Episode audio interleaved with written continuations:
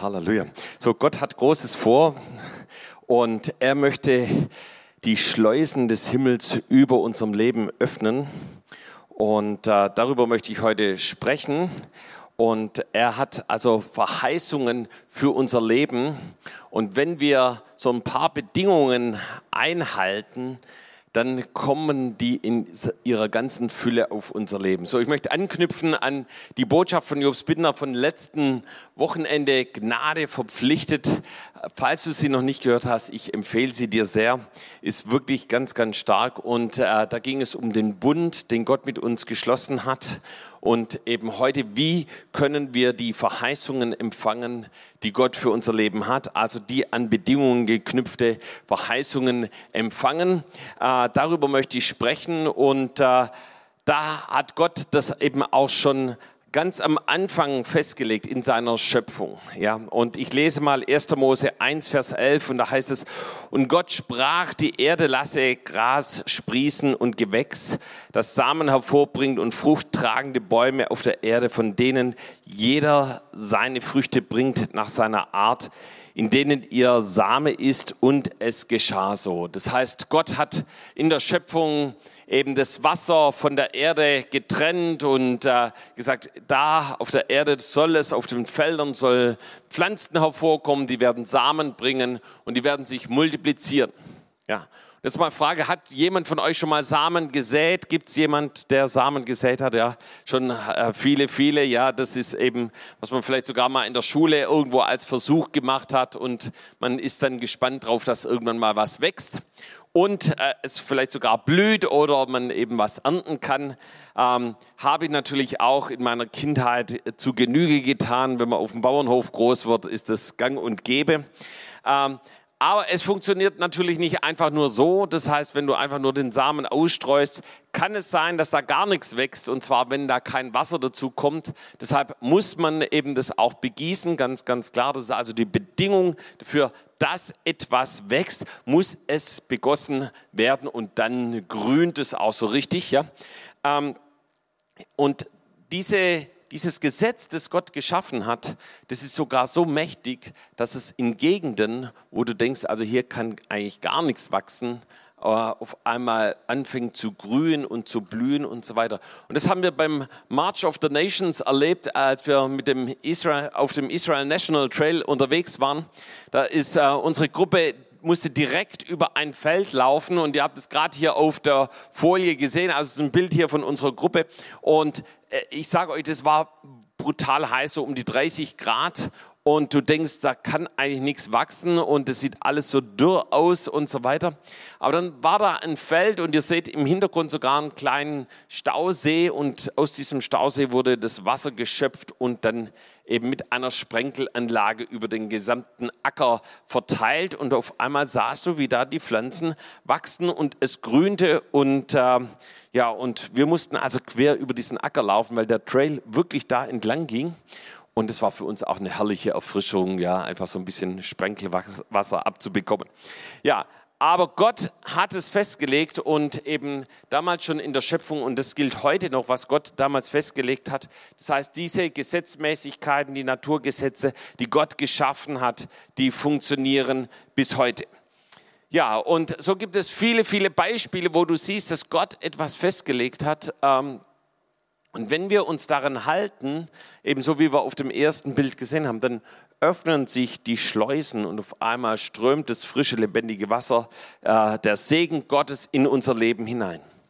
Ja, weitere Beispiele sind eben Gesundheit. Wenn du dich, wenn du gesund leben möchtest, du Acht gibst auf deine Gesundheit, dann wirst du dich auch dementsprechend ernähren. Vielleicht dann eben nicht nur mit Fast Food, sondern dann darf es auch mal ein Salat oder ein bisschen Gemüse sein äh, und natürlich ein leckeres Stück Fleisch oder was auch immer. Ja, gesunde Ernährung. Genauso beim Sport, ja, wenn du eben Sport machst, dann musst du eben gucken, dass deine Muskeln ein bisschen aufgebaut werden. Dann macht es eben auch viel, viel mehr Spaß. So, ich war mit einer Gruppe mit dem Fahrrad unterwegs äh, von hier zum Bodensee letzten Montag und dann hat man sehr schnell gemerkt, wie, wie eben die Kondition, die, der Muskelaufbau von jedem Einzelnen ist. Ja, so einige, die waren richtig voll durchtrainiert und die haben dann äh, diejenigen geschoben, die dann eben nicht so durchtrainiert waren. Und so sind wir dann äh, alle ans Ziel gekommen. Äh, ja, wenn wir also da was machen möchten, dann müssen wir auch was dafür tun. Und so gibt es in der Physik, ja, ihr kennt das Aktion gleich Reaktion. Das heißt, eben wenn du eine Aktion machst, dann gibt es auch eine Reaktion eben in der Physik. Und so gibt es in fast jedem Bereich unseres Lebens eben Gesetzmäßigkeiten, an die wir uns halten müssen, Bedingungen, die wir erfüllen müssen. Äh, und dann passiert etwas. Ja, und so gibt es jetzt auch natürlich viele Verheißungen, die in der Bibel stehen und manchmal haben wir so das Gefühl, ja, Gott liebt uns, er ist ein Gott voller Gnade und er schenkt uns einfach seinen Segen äh, über uns. Und du fragst dich eigentlich, wo ist dieser Segen? Aber vielleicht liegt es darin, dass du die Konditionen der Bibel nicht erfüllt hast. Dass du nicht in dem lebst, was die Bibel uns vorgibt. Und äh, andersrum, wenn wir darin leben, dann öffnet Gott seine Schleusen und wir empfangen den Segen. Das heißt, wir wollen uns also auf die biblischen Konditionen basierenden Verheißungen die mal genauer anschauen und eben wie das eben so ist, wenn du zum Beispiel einen Vertrag abschließt mit jemand, äh, kann es passieren, wenn es gerade auch um größere Summen geht, dass äh, eben jemand in Vorleistung gehen muss. Ja? Das heißt, du musst einen bestimmten Geldbetrag vielleicht schon mal bezahlen, obwohl da noch gar nichts da ist, noch nicht viel passiert, weil das vielleicht gerade mal in der Produktion ist, äh, musst du in Vorleistung gehen. Und ihr Lieben, unser himmlischer Vater, Jesus Christus, ist absolut in Vorleistung gegangen gegenüber uns. Ja? So, und das zeige ich dir hier an Römer 5, Vers 8, da heißt, Gott aber erweist seine Liebe zu uns darin, dass Christus für uns gestorben ist, als wir noch Sünder waren. Also Jesus hat nicht gedacht, okay, wenn einer das mal schafft, hier in den zehn Geboten zu leben, gut, dann könnte ich mir mal überlegen, auf die Erde zu kommen. Nein, er ist in Vorleistung gegangen. Er hat gesagt, und ich werde mein Leben hingeben. Ich gebe mich hin. Ich komme auf diese Erde. Ich werde am Kreuz sterben zur Erlösung für alle und das ist das Zeichen der größten Liebe Gottes. Ja, es gibt kein größeres Zeichen der Liebe, als dass Jesus für uns an diesem Kreuz gestorben ist. Und zwar, als wir noch Sünder waren. Nicht, als wir irgendwie besser waren oder ein besseres Leben geführt haben. Nein, als wir Sünder waren. Oder in 1. Johannes 4, Vers 19 lesen wir, lasst uns lieben, denn er hat uns zuerst geliebt. Er hat uns zuerst geliebt. Ja, das heißt, das war nicht so, dass irgendwann mal du gesagt hast, Jesus, ich liebe dich. Und dann hat sich Jesus überlegt, okay, soll ich ihn auch? Oh ja, ich liebe ich lieb dich auch. Nein. Jesus hat sich dazu entschieden, dich zu lieben. Ja. Und komm, sag doch das mal deinem Nachbarn. Jesus liebt dich, ja. Und er hat dich zuerst geliebt. Äh, ist das nicht eine wunderbare Botschaft, ja, so in der Liebe Gottes verwurzelt zu sein? Und ihr Lieben, das steht für immer und ewig, dass Jesus uns liebt. Und das ist, die, das ist das, was Jesus getan hat, wo er in Vorleistung gegangen ist. Ja. Okay, und jetzt wollen wir uns äh, anschauen, wie sehen denn jetzt eben die Verheißungen aus? Ja. Zum Beispiel die Verheißung, dass die Bibel sagt, dass wir ein Kind Gottes werden. So manchmal spreche ich mit Leuten und die sagen, ja, wir sind doch alle Kinder Gottes. Und dann sage ich oft, nein, das ist nicht so richtig. Die Bibel spricht davon was ganz anderem, von bestimmten Voraussetzungen, die wir treffen müssen, damit wir ein Kind Gottes werden. Und davon lesen wir zum Beispiel in Johannes 1, Vers 12. Allen aber, die ihn aufnahmen, denen gab er das Anrecht, Kinder Gottes zu werden, denen, die an seinen Namen glauben. Ja, also hier sehen wir ganz klar, es gibt eine Bedingung, eine Voraussetzung, um Kind Gottes zu werden. Und Kind Gottes werde ich nur, indem ich Jesus in mein Leben aufnehme, indem ich eine Entscheidung treffe, Jesus, ab heute lebst du in mir und ich lebe mit dir, ich folge dir nach. Und diese Entscheidung habe ich vor vielen Jahren getroffen und es war einer oder war die wichtigste Entscheidung meines Lebens. Und dieses Aufnehmen fand statt in Form von einem Gebet, wo ich gesagt habe, Jesus, bitte komm in mein Leben. Ich möchte dir nachfolgen, vergib mir meine Schuld und Sünde. Und als ich das gebetet habe, konnte ich regelrecht spüren, dass Jesus in mein Leben gekommen ist. Und ich wusste, dass ich gerettet bin, dass mein Name im Buch des Lebens geschrieben steht und dass ich ein Kind Gottes geworden bin. Lieben, es gibt nichts Besseres. Halleluja. Okay, dann noch Römer 10, Vers 9 und 10 passen zu diesem Thema. Denn wenn du mit deinem Mund Jesus als deinen Herrn bekennst und in deinem Herzen glaubst, dass Gott ihn aus den Toten auferweckt hat, so wirst du gerettet. Denn mit dem Herzen glaubt man, und, um gerecht zu werden, und mit dem Mund bekennt man, um gerettet zu werden. Ja, das heißt, hier schreibt Paulus im Römerbrief, dass wir mit dem Mund Jesus als Herrn bekennen, dass ich sage, Jesus, du bist der Herr über meinem Leben. Ja, und das ist die Basis für Rettung. Damit habe ich ewiges Leben und dass ich von Herzen glaube, dass ich diese Entscheidung des Glaubens treffe. Ja, Jesus, ich folge dir nach. Ja, und das sind eben die Voraussetzungen, dass wir zu Jesus gehören, dass wir Kind Gottes sind, zum Leib Gottes gehören, wenn wir das erfüllen, ja, wenn wir eben ihn aufnehmen, wenn wir ihn mit unserem Mund bekennen und von Herzen glauben. Okay, wir gehen zu dem nächsten Beispiel. Da hören wir eigentlich in jedem Gottesdienst etwas darüber, über Saat und Ernte. Ja, und äh, das heißt, wenn wir säen, dann ernten wir, so wie wir es eben am Anfang schon von den Pflanzen gehört haben. So lässt sich das in viele Bereiche, natürlich auch die Finanzen übertragen. Und wir lesen zum Beispiel in Lukas 8, 6, Vers 38, gebt, so wird euch gegeben werden, ein gutes, volles, vollgedrücktes und gerütteltes, überfließendes Maß wird man in euren Schoß schütten, denn mit demselben Maß, mit dem ihr anderen zumesst, wird euch wieder zugemessen werden. Ja, das heißt, wir lieben alle diesen Vers, ja, ein volles, gedrücktes, gerütteltes und überfließendes Maß wird man in euren Schoß legen und du setzt dich vielleicht schon hin, so wie du gerade im Gottesdienst sitzt und sagst, hier ist mein Schoß, Jesus, füll ihn, ja, und du fragst dich, wo, wo, wo bleibt es vielleicht? Aber da gibt es eine Bedingung im den ersten Satz und die heißt, gebt, gebt, gebt, ja. Und äh, dazu fordert uns die Bibel an so vielen Stellen heraus, zu geben, zu investieren, zu säen, zu opfern, den Zehnten zu geben. Und äh, daraufhin antwortet Gott. So vor kurzem habe ich von so einem Teufelskreis der Sorge gehört. Und viele sind in diesem Teufelskreis der Sorge gefangen und wissen nicht, wie sie da rauskommen. Da fängst du an, mit dir Sorgen zu machen über dies oder jenes. Vielleicht geht es dann sogar weiter in Existenzängste. Dann geht es weiter in Geiz und in Habsucht und du landest wieder in der Sorge. Und du kannst diesen Kreis nur ausbrechen, indem du sagst, so, und ich investiere, ja, ich gebe, ich halte nicht fest, sondern ich möchte in den Verheißungen Gottes leben. Ich möchte sehen, wie Gott die Schleusen des Himmels über meinem Leben öffnet. So, wir schauen uns den nächsten Bereich an, äh, in dem Gott dich segnen möchte, und das ist der Bereich der Beziehungen. Und da hat Jesus über die sogenannte goldene Regel gesprochen.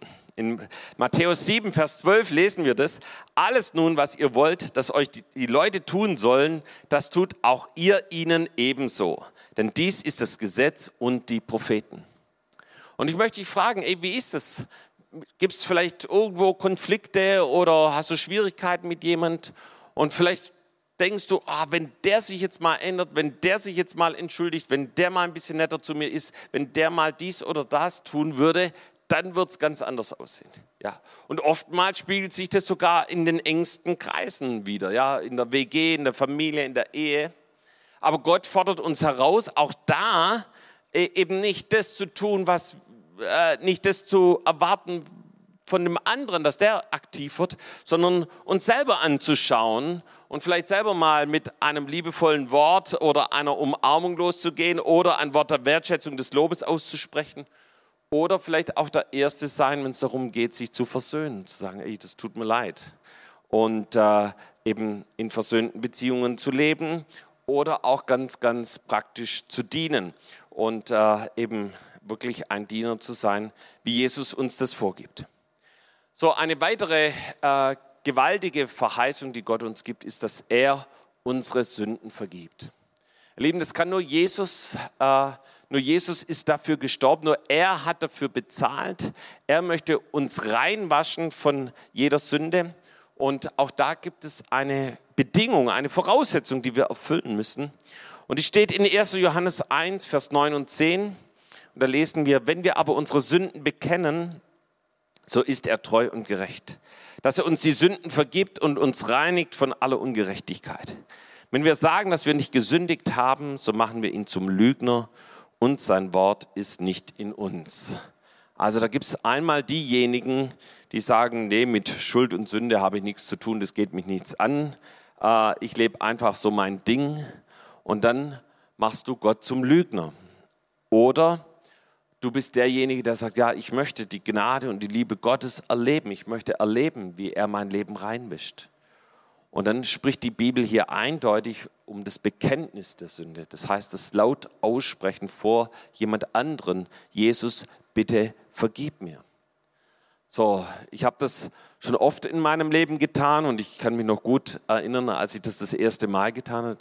Ich war überrascht, als ich alle meine Sünden aufschrieb und es vor jemand bekannte und Jesus um Vergebung bat und mir Vergebung zugesprochen wurde, äh, was das für eine krasse Auswirkung hat.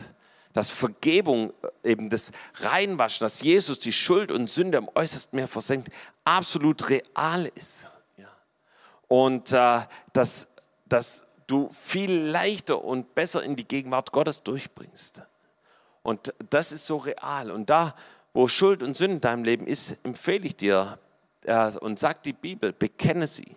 Jakobus 5, 16 spricht genauso davor, davon, bekennt einander die Übertretungen und betet füreinander, damit ihr geheilt werdet. Das Gebet des Gerechten vermag viel, wenn es ernstlich ist. Also hier genauso wieder äh, sagt die Bibel, dass wir Übertretungen, Schuld und Sünde bekennen. Also nicht für uns behalten, nicht verstecken, nicht unter den Teppich kehren, nicht irgendwie was anderes, Gras drüber wachsen zu lassen, sondern zu bekennen vor jemanden.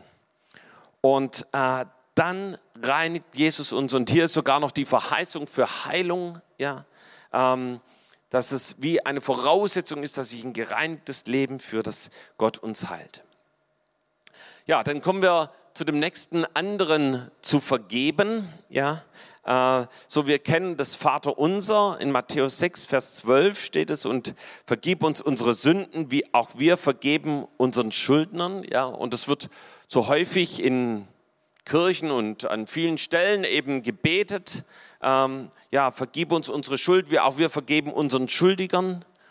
Ähm, und man denkt irgendwie, ah ja, okay, wir sollten wohl auch vergeben, aber lesen dann die, die folgenden Verse nicht, die eben zwei Verse weiter stehen, da heißt es dann, denn wenn ihr den Menschen ihre Verfehlungen nicht vergebt, so wird euer himmlischer Vater euch auch, wenn ihr eure Fe Entschuldigung, denn wenn ihr den Menschen ihre Verfehlungen vergebt, so wird euer himmlischer Vater euch auch vergeben. Wenn ihr aber den Menschen ihre Verfehlungen nicht vergebt, so wird euch euer Vater eure Verfehlungen auch nicht vergeben. Ja? Das heißt, da ist eine ganz klare Ansage von Gott, dass er uns nur vergeben kann, wenn wir selber vergeben, wenn wir selber loslassen. Aber wenn da noch Hass und Groll und Unvergebenheit anderen Menschen gegenüber ist, die uns vielleicht verletzt haben, die uns wirklich wehgetan haben, die, äh, ja, äh, wo, du sagst, ich weiß gar nicht wie, aber Gott sagt, hey, ich bin für dich am Kreuz gestorben. Ich habe alles für dich getragen und ich gebe dir die Kraft loszulassen, zu vergeben, äh, ja, wirklich in, in eine andere Richtung zu gehen.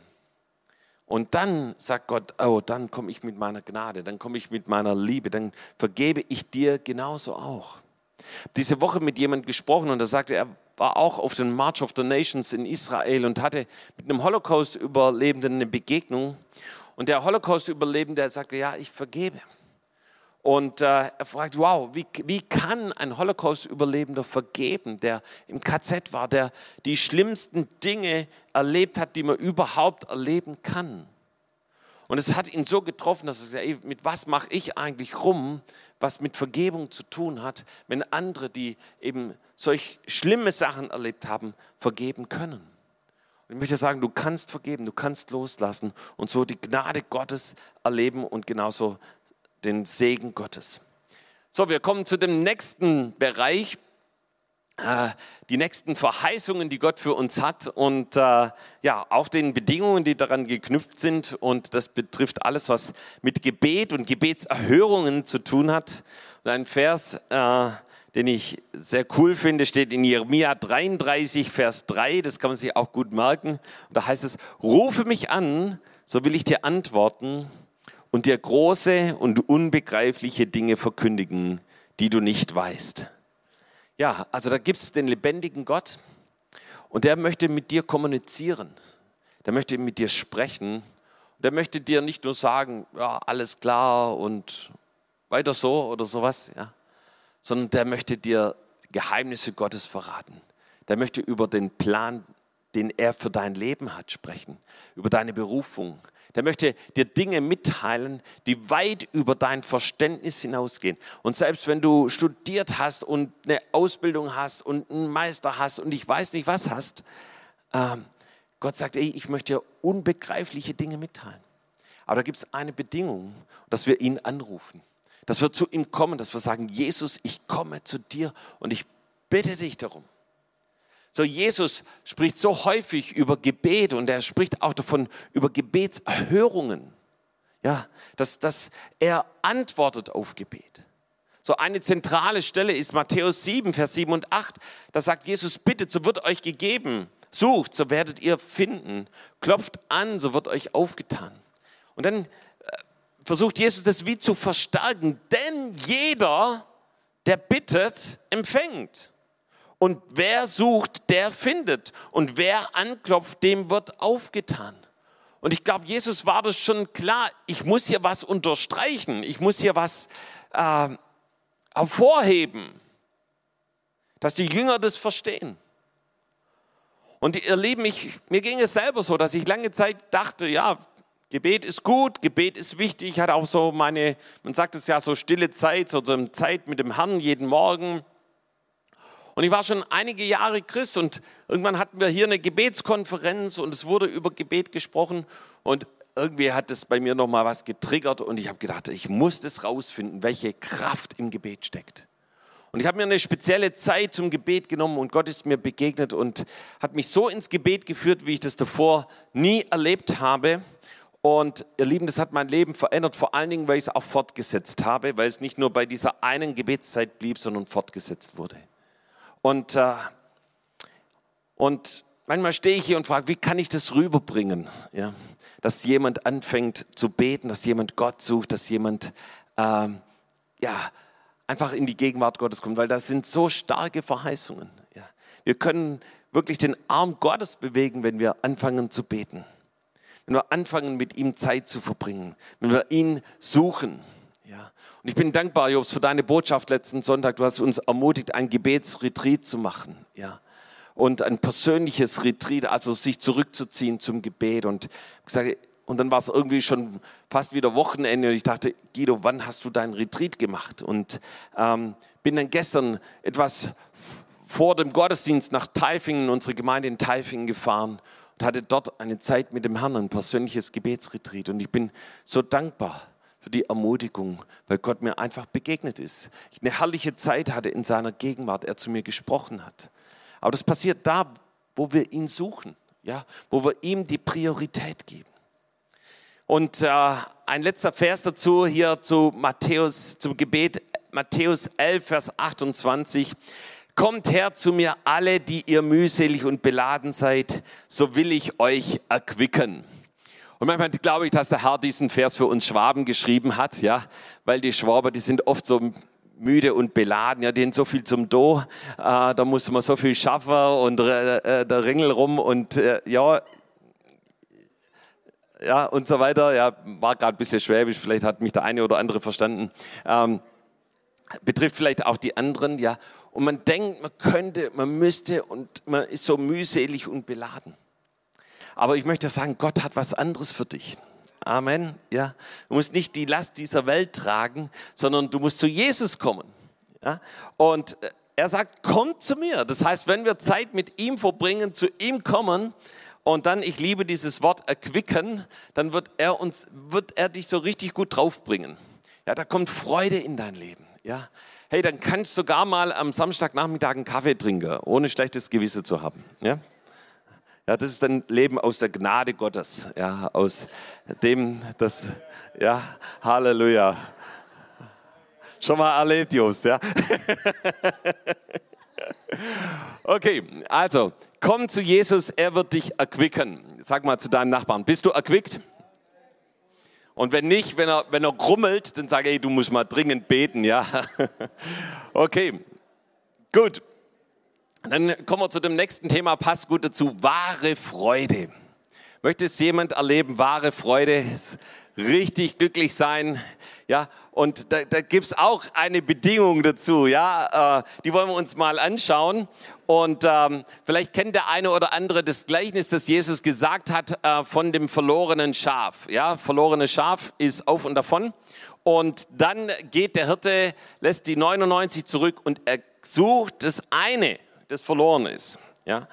Und dann, als er es gefunden hat, ist er happy. Ja? Lukas 15, Vers 5. Und wenn er es, also der Hirte, gefunden hat, nimmt er es auf seine Schultern mit Freuden. Ja? Der ist glücklich, ich habe ein Schaf ja? gefunden. Halleluja. Bianca, die Freude kommt schon drüber hier. Lukas 15, Vers 7, also nur zwei Verse weiter. Ich sage euch, so wird auch Freude sein im Himmel über den einen Sünder, der Buße tut, mehr als über 99 Gerechte, die keine Buße brauchen. Ja? Also, das heißt, wenn jemand gerettet wird, wenn jemand, der Gott nicht kennt, jemand, der verloren ist, weggegangen ist, ja, äh, zu Jesus kommt, da ist so eine Freude. Ja? Das, das ist das, was, was dich wirklich glücklich macht. Und äh, da ist nicht nur Freude dann bei dir, sondern da ist Freude sogar im Himmel. Und diese Freude im Himmel, die kommt direkt zu dir auf die Erde. Und diese Freude, die hat Jesus für dich. Ja? So, ich habe zweimal in den Anfängen meines Christseins so eine Freude erlebt. Das erste war wirklich, als ich Buße, selber Buße getan habe, meine Sünden bekannt habe, so wie ich es vorhin erzählt habe. Und dann hinterher wurde für mich für die Erfüllung mit dem Heiligen Geist gebetet und dann war damals mit so einem Moped unterwegs, 80er, ich habe gedacht, das fliegt, das Ding, ja. Ähm, einfach weil ich so glücklich war, erfüllt, reingewaschen und erfüllt mit dem Heiligen Geist.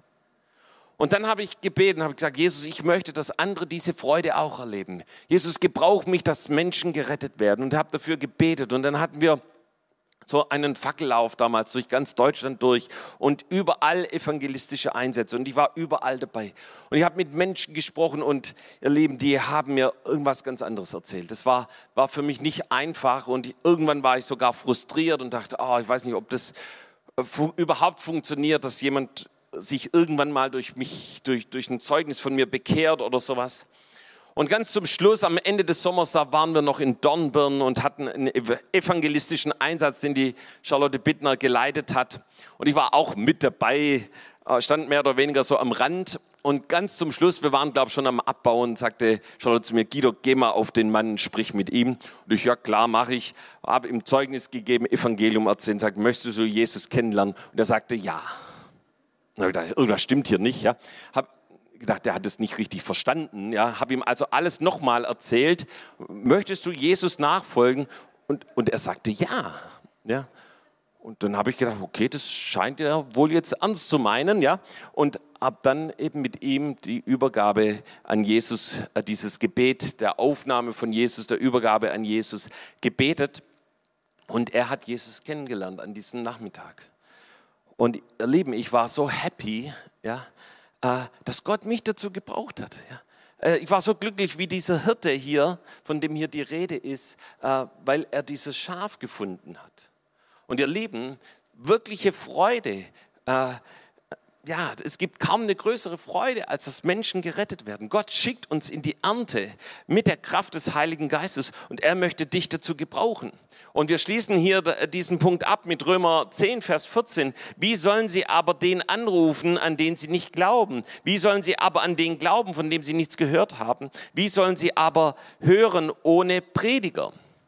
Und Prediger ist nicht nur der, der hier auf der Bühne steht, sondern du bist ein Prediger. Sag mal zu deinem Nachbarn, du bist ein Prediger. Du bist ein Prediger an deinem Arbeitsplatz, du bist ein Prediger in deiner Familie, du bist ein Prediger äh, in deinem Studium, an der Schule, wo dich eben Gott hingestellt hat, in deiner Nachbarschaft, wo immer das ist. Ja? Und eben, wie sollen sie an Gott glauben, wenn sie davon nicht hören? Wie, wie, wie sollen sie Jesus kennenlernen, wenn wir unseren Mund nicht öffnen, wenn wir nicht davon sprechen? Ja? Äh, und ihr Lieben, das müssen wir tun. Wir müssen das Wort Gottes weitergeben. Da, wo wir das Wort Gottes weitergeben, da passiert etwas.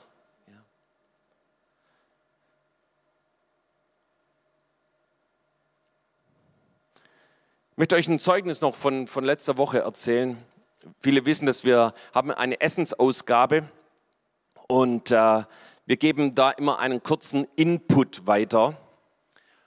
Und aufgrund von einem Eindruck aus einem Gebet am Mittwochnachmittag habe ich gedacht, ich, ich werde über die Decke des Schweigens erzählen. So, Jobs Bittner hat ein Buch darüber geschrieben, wie wir die Decke des Schweigens über der Familiengeschichte zerbrechen können und wie einfach Gott dadurch Wunder tut und unser Leben verändert und nicht nur das persönliche Leben, auch Städte und Nationen verändert.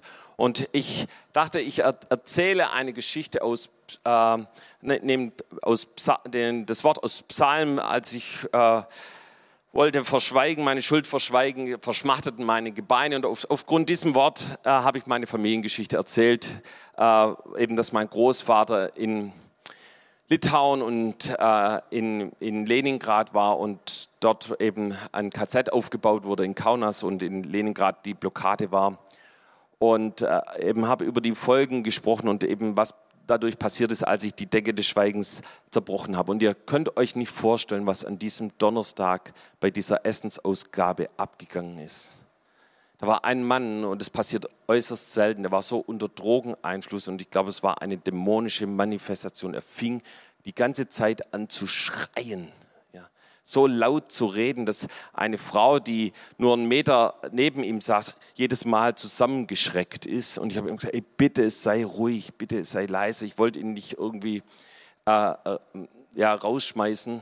Und dann hat er sich auch immer wieder beruhigt. Und so ging das die ganze Zeit weiter. Aber irgendwie war das eine Botschaft, die die Leute getroffen hat. Es war ansonsten sehr ruhig und, und du hast gemerkt, wie das Wort Gottes die Herzen getroffen hat. Ich habe dann versucht, nachdem wir das Essen verteilt hatten, wir waren leider wenig Mitarbeiter, äh, mich an die Tische zu setzen und sofort ging es auf das Thema, Guido, was du erzählt hast, lass uns da nochmal drüber sprechen. Ja.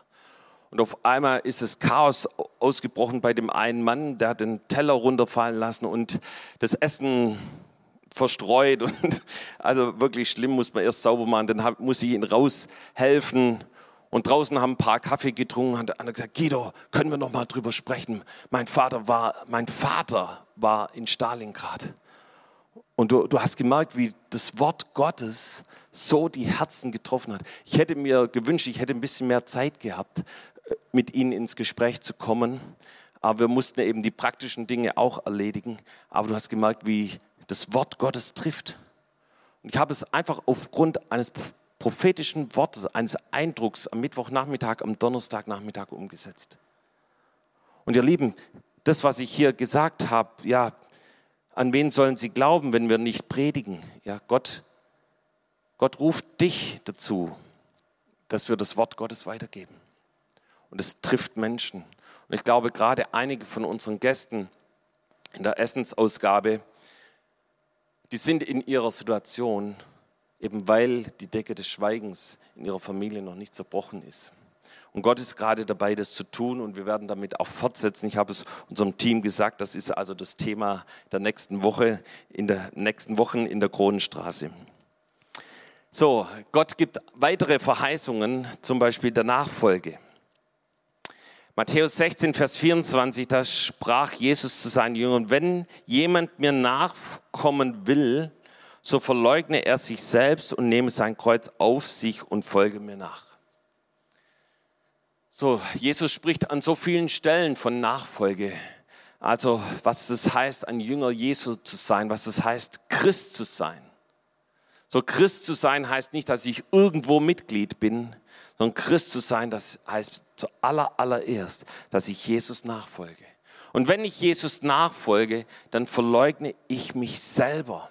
Ja. Das heißt, dann geht es in meinem Leben nicht mehr in erster Linie um mich, sondern es geht um Jesus. Und ihr Lieben, wir leben in einer Gesellschaft, die uns einprägt. Wie geht's dir? Guck, dass es dir gut geht. Guck, mach das, was dir gefällt und so weiter. Leb nach, nach deiner Fasson und so weiter. Aber die Bibel lehrt uns was anderes. Sie sagt, nur wenn du dein Leben für Jesus und für das Evangelium, für das Reich Gottes niederlegst, ja, aufgibst, loslässt, nur dann bist du ein Jünger Jesu. Nur dann werden die Verheißungen Gottes in deinem Leben real. Ja, wenn du dein Kreuz auf dich nimmst. Ja, Jesus ist am Kreuz gestorben. Das heißt, dass ich mir selber gestorben bin. Dann kann ich mich ein Nachfolger Jesu nennen. Und Matthäus 6, Vers 33 sagt, trachtet viel mehr zuerst nach dem Reich Gottes und nach seiner Gerechtigkeit, so wird euch dies alles hinzugefügt werden.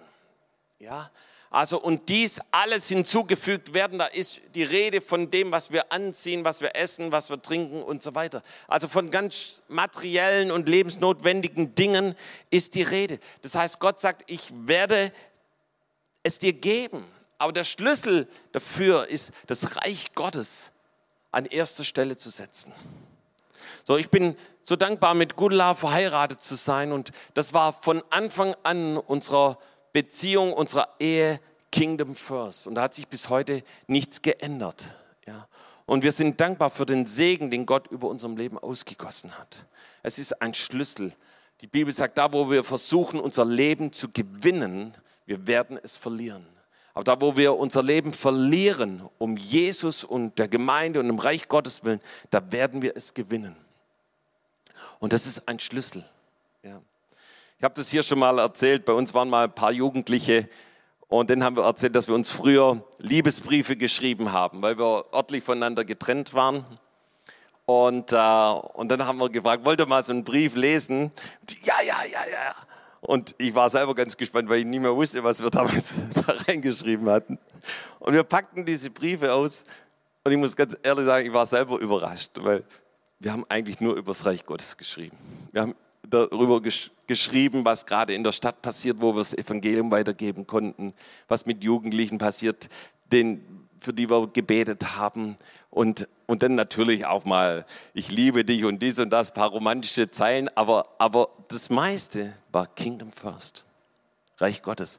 Das war unser Leben. Und das ist heute noch unser Leben. Reich Gottes. Okay, wer möchte ein langes Leben?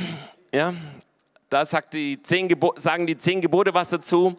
Und zwar 2. Mose 20, Vers 12, du sollst deinen Vater und deine Mutter ehren, damit du lange lebst in dem Land, das der Herr, dein Gott, dir gibt. Ja, also ganz klar und so sehen wir eben in jedem einzelnen Gebot, dass Gott äh, uns segnen möchte mit dem, was er hier sagt. Ja.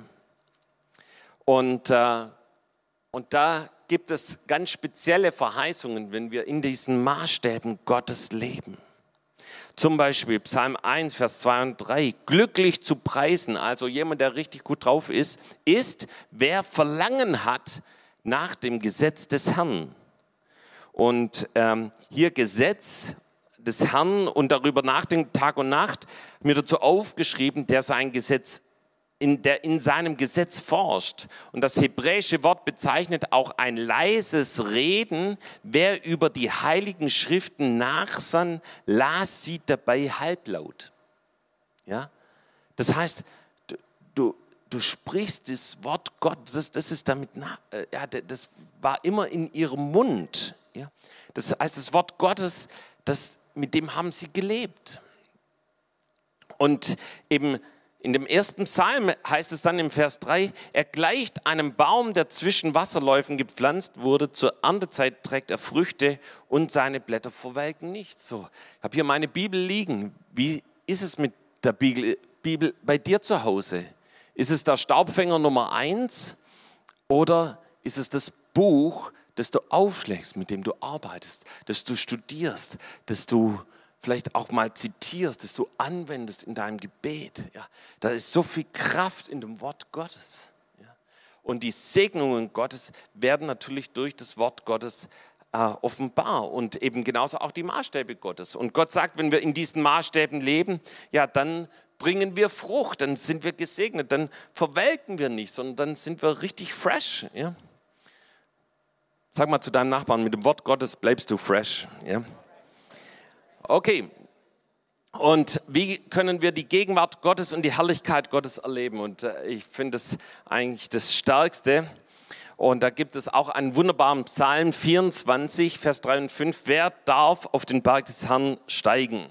Ja, und wer schon mal in Israel war und gen Jerusalem fährt, meistens eben von Tel Aviv, ähm, dann fährt man irgendwann, geht so richtig steil den Berg hoch und wenn man dann so ein Mietauto hat, haben die meistens nicht so viel PS und dann musst du da richtig voll aufs Gas drücken, damit du diesen Berg hochkommst. Ja? Also da geht's richtig auf den Berg. Und wer darf an seiner heiligen Stätte stehen? Was ist damit gemeint? Das ist eben also der Tempel in Jerusalem. Und was war im Tempel? Da war die Gegenwart und die Herrlichkeit Gottes. Also wer darf da in der Gegenwart, in der Herrlichkeit Gottes leben? Und dann heißt es hier Vers 4, wer unschuldige Hände hat und ein reines Herz, wer seine Hände nicht auf Trug richtet und nicht falsch schwört, der wird Segen empfangen von dem Herrn und Gerechtigkeit von dem Gott seines Heils. Das heißt, da wo wir unsere Hände, also das, was wir tun und auch was in unserem Innersten ist, also in unserem Herzen, ja, dass wir das reinigen, dass wir ein reines Herz und gereinigte Hände haben. Und dann sagt die Bibel, dass wir dann eben auch noch den Segen Gottes empfangen. Als ich mich vorbereitet habe, habe ich mich an eine Botschaft erinnert, die haben wir vor in den 90er Jahren gehört. Wir hatten einen Gastsprecher, äh, Jim McGuinness. Und er predigte über ähm, im Englischen No More Night with the Frogs. Auf Deutsch keine weitere Nacht mit den Fröschen. Ja. Hat jemand die Botschaft schon mal gehört? Keine weitere Nacht mit den Fröschen. Keine weitere Nacht mit den Fröschen. Und er bezieht es auf die zehn Plagen, äh, die über Ägypten kamen. Und äh, vielleicht kannst du dich erinnern an diese Plagen. Und da gibt es eben eine Plage und es war die Plage der Frösche. Ja, Kennt es jemand, diese, diese Plagen der Frösche? Ja? Und, äh, und da hat Mose, äh, und diese Froschplage, die war, war ekelhaft, ja? weil überall waren Frösche. Ja, überall. Also zuerst hat Mose die Frösche freigesetzt und dann noch zusätzlich die Zauberer Ägyptens. Überall Frösche. Stell dir mal vor, du liegst im Bett, ja, und auf einmal ist so ein feuchtes Gefühl an deiner Backe und du denkst, oh, meine Frau gibt mir einen Kuss und, und du wachst auf und dann ist es so ein ekliger Frosch, ja. Oder du sitzt auf der Toilette und dir hüpft ein Frosch entgegen, du machst den Brotkorb auf, ein Frosch kommt raus, du machst den Kühlschrank auf, ein Frosch springt raus. Also überall Frösche, eklige, stinkende, glitschige Frösche. Und ähm, und dann lesen wir dort bei dieser Plage in 2. Mose 8, Vers 5 und 6. Und Mose sprach zum Pharao, du sollst die Ehre haben zu bestimmen, auf wann ich für dich, für deine Knechte und für dein Volk erbitten soll, dass die Frösche von dir und deinen Häusern vertrieben werden und nur im Nil bleiben. Er sprach auf morgen. Da sprach Mose, wie du gesagt hast, damit du erfährst, dass niemand ist wie der Herr, unser Gott. Das heißt, der Pharao wird gefragt, hey, von Mose, wann soll diese Plage der Frösche aufhören? Und ich weiß nicht, was du geantwortet hättest. Also meine Antwort wäre gewesen, sofort. Ja, weg mit den glitschigen, ekligen, stinkenden Viechern. Ja. Und der Pharao sagt, morgen. Morgen. Ja. Also er wollte noch eine Nacht mit diesen Fröschen leben. Eine Nacht dieses Quack, Quack und äh, Glitsch und Gestank in seinem Leben haben. Aber wir müssen uns fragen, für was stehen die Frösche? Und in Offenbarung 16, Vers 13 lesen wir, und ich sah aus dem Maul des Drachen und aus dem Maul des Tieres und aus dem Maul des falschen Propheten drei unreine Geister herauskommen, gleich Frösche. Das heißt, die Frösche stehen für einen Geist von Unreinheit, stehen für Schuld und Sünde. Noch eine Nacht in Unreinheit, noch eine Nacht in Perversion, noch eine Nacht in Pornografie, noch eine Nacht in äh, Sexualität außerhalb der Ehe, noch eine Nacht in Ehebruch. Dafür steht es. Und der Pharao, ja, noch eine Nacht und dann kommt es weg. Weißt du, viele leben so. Und statt dass sie heute was die Bibel sagt. Heute ist der Tag des Herrn. Heute ist der Tag der Umkehr. Heute ist der Tag, wo ich mein Leben mit Gott in Ordnung bringe. Heute ist der Tag, wo ich meine Hände wasche. Heute ist der Tag, wo mein Herz gereinigt wird. Sagen Sie morgen. Ich weiß noch, wie wir früher in Weißrussland gedient haben und manchmal müssten wir auf Behörden gehen und fragen, können wir dort einen Einsatz machen oder können wir dies und das bekommen? Und oftmals haben wir eine Antwort bekommen, die hieß Saftra morgen. Und wir wussten, wenn die Antwort kommt, dann, dann dürft, das können wir so nicht stehen lassen. Weil morgen bedeutet vielleicht übermorgen oder vielleicht nächste Woche oder nächsten Monat. Und wir mussten so lange dranbleiben, bis, bis tatsächlich sofort was passiert ist. Ja. Und ihr Lieben, so ist es in unserem geistlichen Leben auch. Ja.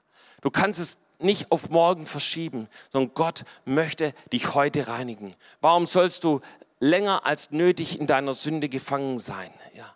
Eben Gott möchte dir durch Buße in die Freiheit führen. Jesus gibt dir Frieden. Jesus vergibt dir und du bekommst wirkliche Freude. Und ich habe das selber erlebt. Ich war früher gefangen, dass ich eben abends noch blöde Filme mir angeschaut habe. Und gerade wenn ich allein unterwegs war in Hotels und damals war ich von meinem Beruf her hin und wieder mal in Hotels unterwegs, unterwegs und dann habe ich oft den, den Fernseher angemacht und dann habe ich mir Dinge angeschaut, die ich mir besser nicht angeschaut hätte. Und irgendwann habe ich gesagt, so und jetzt ist Schluss, ich will das nicht mehr. Und ich weiß noch wie heute, wie ich damals ins Hotelzimmer kam und mein erster Gang war ins Bad, habe ein Handtuch geholt und es über den Fernseher gehängt und gesagt, diese Kiste verführt mich nicht. Ja. Und, äh, und wir mal mein Leben in Reinheit wichtiger als ein Leben in Schuld und Sünde, als mit den Fröschen zu leben. Und Gott möchte dich heute reinigen. So, ich komme zu der letzten Verheißung, ein sicheres Fundament zu haben. Matthäus 7, Vers 24. Ein jeder nun, der diese meine Worte hört und sie tut, den will ich mit meinem, äh, den will ich mit einem klugen Mann vergleichen, der sein Haus auf den Felsen baute. Ja, so das ist der Abschluss von der Bergpredigt und Jesus äh, gibt eben auch dieses Haus auf dem Sand, das einstürzt, wenn Stürme kommen. Aber der Kluge baut auf dem Felsen, hat ein festes Fundament. Und das ist derjenige, der eben in diesen Bedingungen Gottes lebt. Der sagt, ja, Jesus, ich möchte deine Verheißungen empfangen. Und ich sage ja zu den Bedingungen und ich, ich breche da nicht raus. Amen.